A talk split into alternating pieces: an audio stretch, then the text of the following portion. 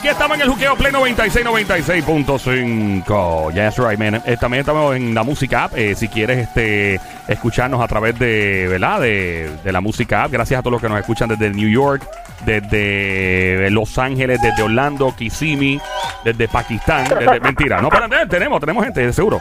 Aquí ando, Joel el Intruder junto a Somi. Ella es eh, la francotiradora, la sniper de este show. Duerme con un ojo abierto. Sí, yo duermo todos los noches. Eh, tenemos a lo más temido. Este es el terrorista de las mujeres casadas en Puerto Rico, lo más grande que ha parido madre de Bayamón. Su, su nombre es el Sonic con su grito de guerra. Adelante, Sonic, para todas esas mujeres casadas. Besita. Mmm. Cuídate, Anuel. Ahí que te bajó tumban. cuatro panties, cuatro. Cuatro, cua- cuatro panties obligados. Ahí está, bueno. Eh, es inevitable hablar que este país ha pasado por un trauma psicológico. Eh, y nosotros en el área metropolitana y algunas personas del área este de Fajardo Luquillo sintieron este terremoto, al igual que todo el mundo lo ha sentido en la isla, pero sin duda alguna quien de verdad sufrió este embate fue fue nuestra gente de Yauco, nuestra gente de Guayanilla, eh, de Ponce, de toda el área sur, donde de verdad está más cerca del epicentro y el país, eh, especialmente en el área sur, está en, en un estado de pánico. Ah, sí. Y lo mismo en el área metro, la gente pues está tratando de vivir lo más posible normalmente, ¿verdad? Y entonces, pues, en el caso de nosotros, en- aquí en el aire, en radio, televisión, en medios, pues es, es un poco difícil como uno bajarte la atención que estás escuchando y darte un masaje, ¿verdad? Para los oídos sin entrar en insensibilidad. Porque obviamente hay personas que han perdido la vida. Ya ha habido, creo que tengo entendido dos, que ya una tragedia. Uno, uno es suficiente para convertirlo en tragedia. Personas han perdido sus casas y la gente, ah, pero eso es material. Yo cada cara te escuchas diciendo, eso es material, sí, pero cuando tú ves tus cosas destruidas y, y en el piso y tú ves a tus vecinos, ya es, es bien frágil. Entonces, ¿qué pasa? Me encuentro un amigo, un gran amigo mío, que es experto en la improvisación. eh, eh, es maestro del improv. Caballote. Y de la comedia y de todo, pero me gusta porque es un tipo que tiene muy brillante y tiene también un ángulo psicológico cuando se trata de utilizar la, el improv a, a favor. Y este hombre tú lo puedes ver también en los HP con, con Danilo Bucham y Rocky en las noches en Mega TV. Su nombre es Eric Chicho Rodríguez.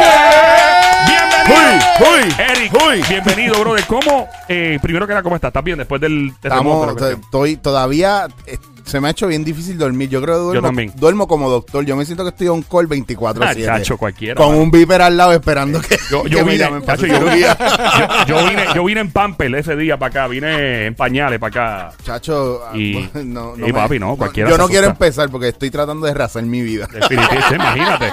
Entonces, eh, ¿cómo uno hace, por ejemplo, eh, si uno se encuentra a alguien que pues está paniqueado en esta situación o lamentablemente perdió algún artículo, algo, ¿verdad? Algún familiar o... ¿Cómo uno, ¿Cómo uno baja la atención? A nivel Mira, de qué, qué palabras se usan, ¿cómo uno brega eso? El, el mayor problema aquí y en la impro, en la impro, una de las cosas que yo aprendí con estos años y con todos los años es que como improvisador, nosotros estamos no al servicio de nosotros, estamos al servicio del compañero, de Claro. la improvisación, de la historia. Nosotros no somos protagonistas, el protagonista es el que está al frente de nosotros. Claro. Y entonces nosotros lo que necesitamos eh, dar eh, o lo que necesitamos hacer, lo tiene el otro si nosotros observamos y escuchamos bien. Ok. Entonces es una manera de nosotros poder comunicarnos sin tener que planificar cosas y poder montar. Es, es el famoso sí y sí, entiendo y acepto tu propuesta y, la, y te la complemento. Ok. Entonces, ¿qué pasa? Hago esta introducción porque quiero ir a la parte bien importante que tú dijiste ahora, que la gente eh, dice mucho, te ve, ah, pero, pero lo que importa es que estés bien porque pues eso es material y que tú Ujú. estás vivo y hay gente que te, te puede decir en la cara y no te sorprenda si te dicen, pues sabes que hubiera preferido morirme allá abajo que tener que bregar con lo que viene ahora. Exacto. Te lo digo porque hay la gente. Entonces, Sí. ¿qué pasa? Que el otro que va a hacer va a decir, ¡Ah! Dios mío, ¿cómo vas a decir eso? Y Entonces, eso automáticamente es una manera de tú no escuchar. ¿Por qué? Porque no estás empatizando. Claro. Si, si no escuchas, no puedes empatizar. Y si no empatizas, no logras escuchar. Si no Claro. la- le das la oportunidad a que la otra persona descargue y escuche sin tú llevártelo contigo, eh, ahí hay un problema bien grande y ese es el problema que nosotros tenemos. ¿No te ha pasado que a veces te hacen favores que tú no necesitas y después te los quieren cobrar también? Sí, eso pasa cada rato. y después y te dicen, tú eres un mal agradecido, pero ¿por Pero qué? yo no pedí favor. Ahí está, gracias, porque, porque yo no te pedí el favor, tú me estás ayudando a mí. Yo, te. Yo no te Y, pedí oye, nada. Y cuando tú estás en, en apuro y alguien te quiere hacer un favor y no te pide permiso y lo que hace es dañarte más la situación. Claro, y te, y te compromete más. Yo tuve una Ey. situación en estos días con una persona por eso mismo, tú sabes. Porque es como que la persona pretendía que yo pensara en comer. Ojo, que yo se te ven grande y gordo y piensa. Pero yo lo menos, aunque ustedes no lo crean, yo como, como, como que persona que piensa con el estómago en esos momentos, con todo lo que está pasando, lo menos que yo estoy pensando es en comer. comer, claro, Claro, entonces pues, pues me, me puso, la persona me puso una presión adicional de no solamente lo que yo tenía que hacer, sino de no quedar mal con esa persona que pensara que yo era un mal agradecido. Eso no me está ayudando. Claro. Le está, le está sumando más peso. O sea, es esa persona se convirtió en un carbohidrato malo para mí. Ya, tú eres un maldito carbohidrato. Desgraciado. Tú eres, tú eres, como- a- eres azúcar, tú eres harina, eres pasta. Tú eres el colesterol malo. Literal. Mira, Entonces, eso es como también cuando las personas, otra, otra frase con la que hay que tener demasiado cuidado, añadiendo, es cuando alguien, o sea, yo, yo espero que la persona lo diga por sí mismo, esta frase. Yo espero, yo nunca le digo esto a alguien, a menos que la persona misma lo admita Claro. y lo, in- y lo interiorice, eh, lo o sea, lo, lo, diga a sí mismo, ¿no? Eh, es cuando, no, es que todo pasa por una razón.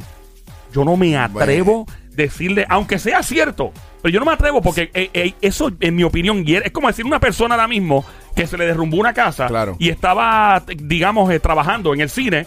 Se le derrumba la casa, esa hora no, porque eran las tres y pico, cuatro y pico de la mañana. Ay, papi, qué bueno, fuiste a ver una película. Pues mira, pasó por una razón. O sea, tú no dices eso a menos que la, mi opinión, que la persona lo admita. Y volviendo entonces al. También al- tenemos que tener cuidado cuando traemos el factor religión y nuestras Sí. creencias religiosas de, de o Dios está castigando o, o Dios evitó que...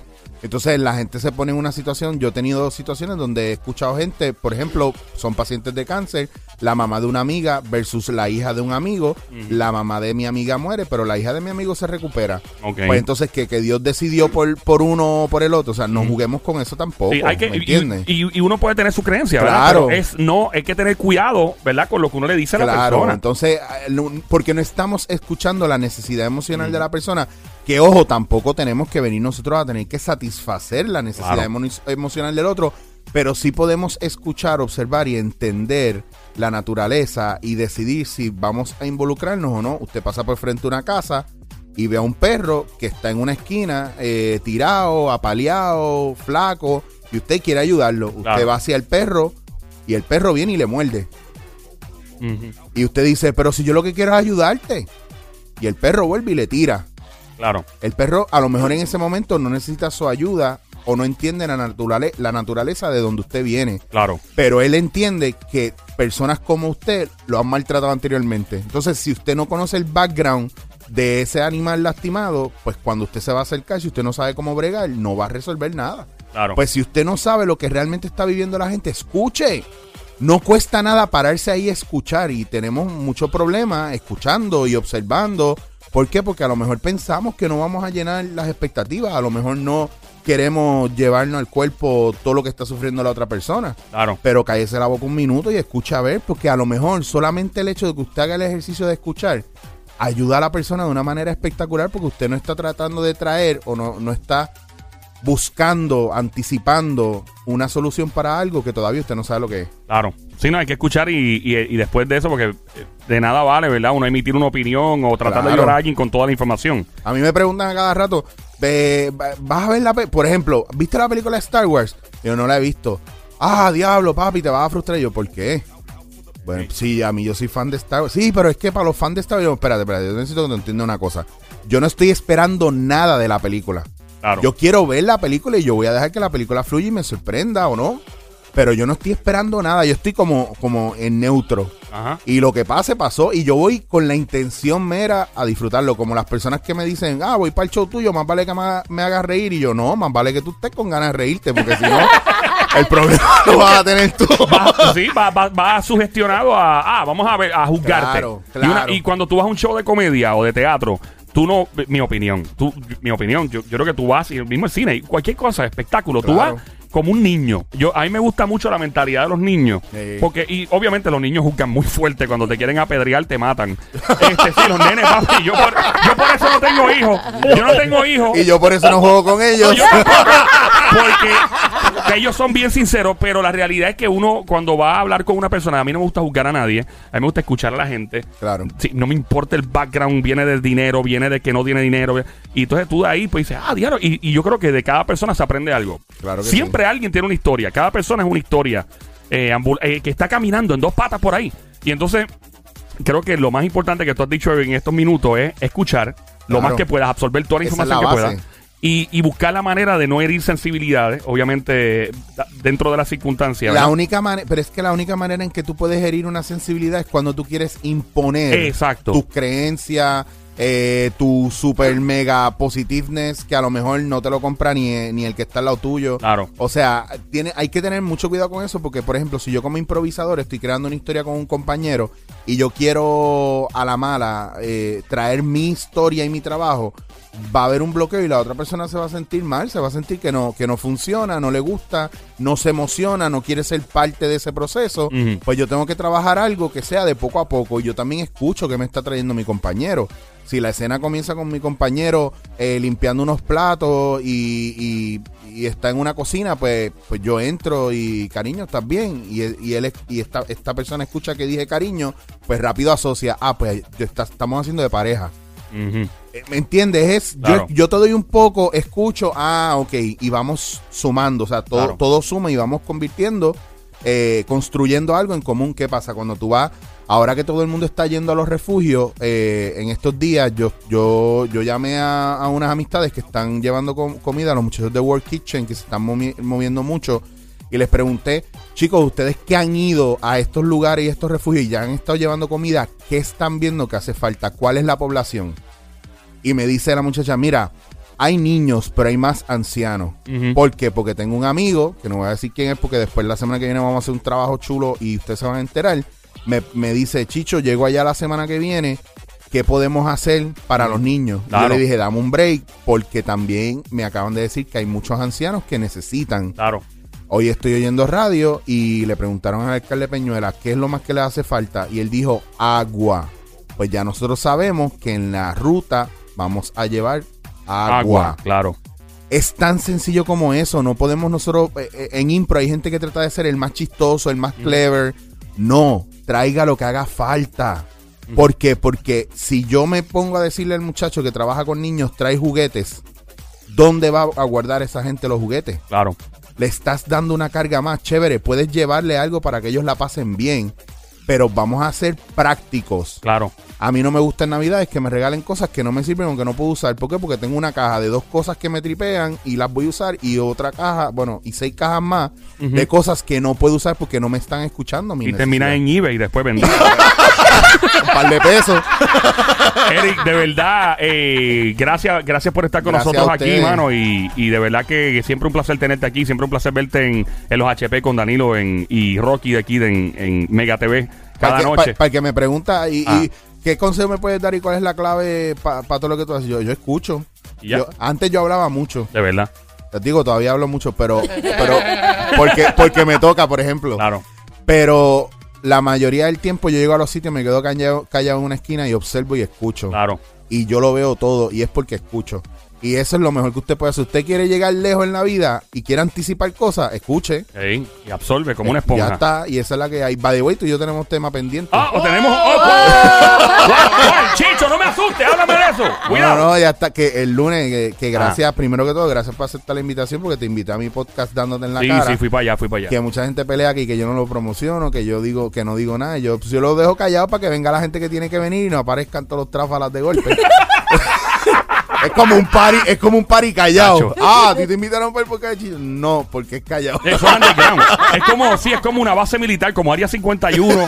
Yo fui, yo dije, ¿qué es esto? Es eh? como cuando tú entras a los basements en Chinatown. En Chinatown, Nadie otro, sabe. otro planeta. Este tipo toca admitir que hace el mejor café que he probado en, en uno de los mejores cafés. sí. Papi, él parece que le echa droga al café.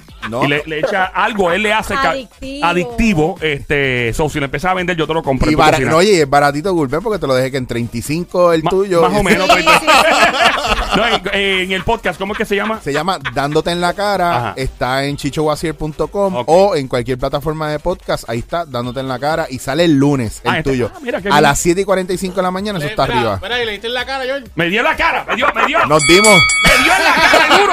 Que, Chicho, de verdad, gracias por estar aquí. Y, y éxito en todo lo que tengas por ahí, Gracias a ustedes. Corillo. Siempre es un placer y ya nos estamos viendo por ahí seguro. Ah, pues hablamos. Ahí está Eric. Ey, güey, ¿Qué pasó con la diabla? Espérate, que la. Permiso, permiso, permiso. Hola, ¿cómo está? ¿Quién es este bello hombre sentado en esa silla? Tú no lo conoces. Él es Eric, Chicho. No, Yo le he visto en las redes a él improvisando y eso. te presento a la diabla. ¿Cómo estás, Diabla? Saludos. Bien rica, papi. ¿Tú Pero cómo ven acá, estás? ¿por qué tú lo estás mirando así? Él es un hombre casado. Él es bueno. Eso no, no- yo no soy celosa. Mira, una pregunta. ¿Y cómo yo puedo improvisar para poder hablar con un hombre que yo encuentre, por ejemplo, digamos, en el Hotel San Juan, en el lobby, un viernes tipo 10, 11 de la noche, que esté frente a una botellita de las azules? ¿Cómo yo puedo entrarle al hombre y hablarle sin verme muy cuera, claro? Pero para que ponga la atención sobre mí y yo pueda capturar mi presa. Bueno, primero que con ese cuerpazo ya tú, vas- ya tú estás ready to go. Ya estoy... re- ok, Entonces, ya con eso, ya, ya es- eso es como, como los drones chinitas, que no importa de cuál lejos tú estés, ya tú lo ves sabes que. sabes que va a cambiar de carril obligado.